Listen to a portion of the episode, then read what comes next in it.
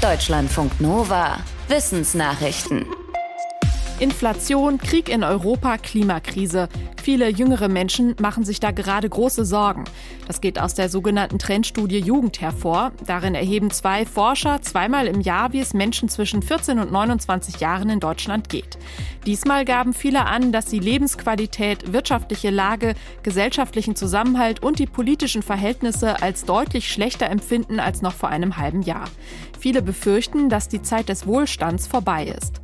Rund ein Viertel der Befragten war auch unzufrieden mit der eigenen psychischen Gesundheit. Jeder oder jede Zehnte sprach von Suizidgedanken. Diese Werte seien im Vergleich zum Frühjahr gestiegen. Die Forscher sprechen von Langzeitfolgen der Corona-Pandemie. Die Werte seien ein dringendes Warnsignal. Pollen in der Luft oder Tierhaare auf dem Sofa, die können Allergien auslösen. Aber auch auf dem Smartphone tummeln sich Allergene, sagt ein Forschungsteam aus den USA. Es hat die Smartphones von einer kleinen Gruppe von Freiwilligen untersucht. Darauf fanden sie eine erhöhte Konzentration verschiedener allergieauslösender Stoffe, außerdem Hinweise auf Bakterien und Schimmelpilze. Auf den Handys von Menschen mit Tieren fanden sich häufiger Katzen- und Hundeallergene. Die Forschenden raten Menschen mit Allergien oder Asthma darum, ihr Smartphone regelmäßig zu reinigen. Am gründlichsten geht das mit Spezialreinigern aus dem Fachhandel. Mit einem feuchten Tuch und etwas Spülmittel kann man aber immerhin einen Teil der Allergene und Mikroorganismen entfernen. Für eine Drehung um sich selbst braucht die Erde im Mittel etwas mehr als 24 Stunden. Und das ist auf lange Sicht ein Problem für unsere Uhrzeit, denn dadurch weicht die Uhrzeit immer etwas von der tatsächlichen Sonnenzeit ab, also der Zeit, die vom Stand der Sonne bestimmt wird. Damit unsere Uhrzeit nicht auf lange Sicht der Sonne vorauseilt, wird seit 50 Jahren in unregelmäßigen Abständen eine Schaltsekunde eingefügt. Zuletzt ist das 2016 passiert. Genau diese Schaltsekunde soll aber demnächst abgeschafft werden. Dafür haben Forschende und staatliche Vertreter auf der Generalkonferenz für Maß und Gewicht in Paris gestimmt. Der Grund, die zusätzliche Sekunde bringt immer wieder Computersysteme durcheinander. Dadurch sind in den letzten Jahren schon öfter ganze Internetdienste nicht mehr erreichbar gewesen. Jetzt soll ein genauer Plan ausgearbeitet werden, wie die Zeit in Zukunft angeglichen werden kann, möglicherweise durch eine Schaltminute alle 50 bis 100 Jahre.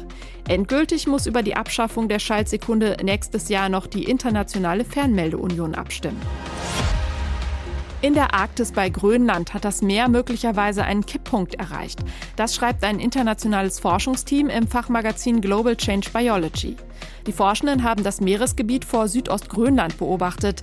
Dabei stellten sie fest, wo früher im Sommer hauptsächlich Packeis zu sehen war, sind jetzt unerwartet viele Finnwale und Buckelwale unterwegs. Laut den Forschenden sind die Temperaturen dort im arktischen Ozean innerhalb dieses Jahrhunderts milder geworden. Diese Veränderungen machen die Region offenbar attraktiver für die Wale und für andere Arten, die dort vorher nicht gelebt haben. Laut den Forschenden ist das ein sehr ungewöhnliches Ereignis verglichen mit den vergangenen 200 Jahren. In einigen Teilen der Nahrungskette wurden schon Veränderungen beobachtet. Die Forschenden warnen, das könnte ein Zeichen dafür sein, dass dort im Ökosystem des arktischen Ozeans ein Kipppunkt erreicht ist. Das sind Veränderungen, die unumkehrbar sein können und eine Kette von weiteren Veränderungen nach sich ziehen. Auch in Deutschland soll Cannabis bald legal sein. Und in der Diskussion darüber wird oft der Vergleich zu Alkohol gezogen. Der ist legal, obwohl es auch damit Probleme gibt, wie etwa Alkoholsucht.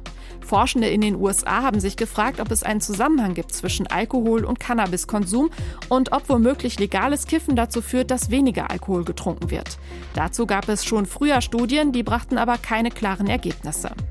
Jetzt hat ein Team Daten von mehr als 4 Millionen Menschen ausgewertet und dabei die US-Bundesstaaten miteinander verglichen. Denn in 18 der 50 Staaten ist der Konsum von Cannabis erlaubt. Die Studie zeigte, mit der Freigabe von Marihuana stieg auch der Alkoholkonsum an, laut den Daten um knapp 1 Prozent. Vor allem zeigte sich das bei jungen Männern zwischen 18 und 24 Jahren. Die Forschenden sagen, Cannabis und Alkohol ergänzen sich als Drogen offenbar. Der schwere Missbrauch von Alkohol nahm allerdings nicht zu.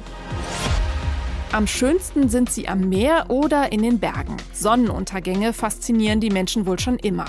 Warum das so ist, darüber hat der Biopsychologe Peter Waldspurger mit dem evangelischen Pressedienst gesprochen. Er sagt, dass uns ein Sonnenuntergang zeigt, dass wir eins sind mit der Natur. Viele fühlten sich dann ergriffen und verzaubert.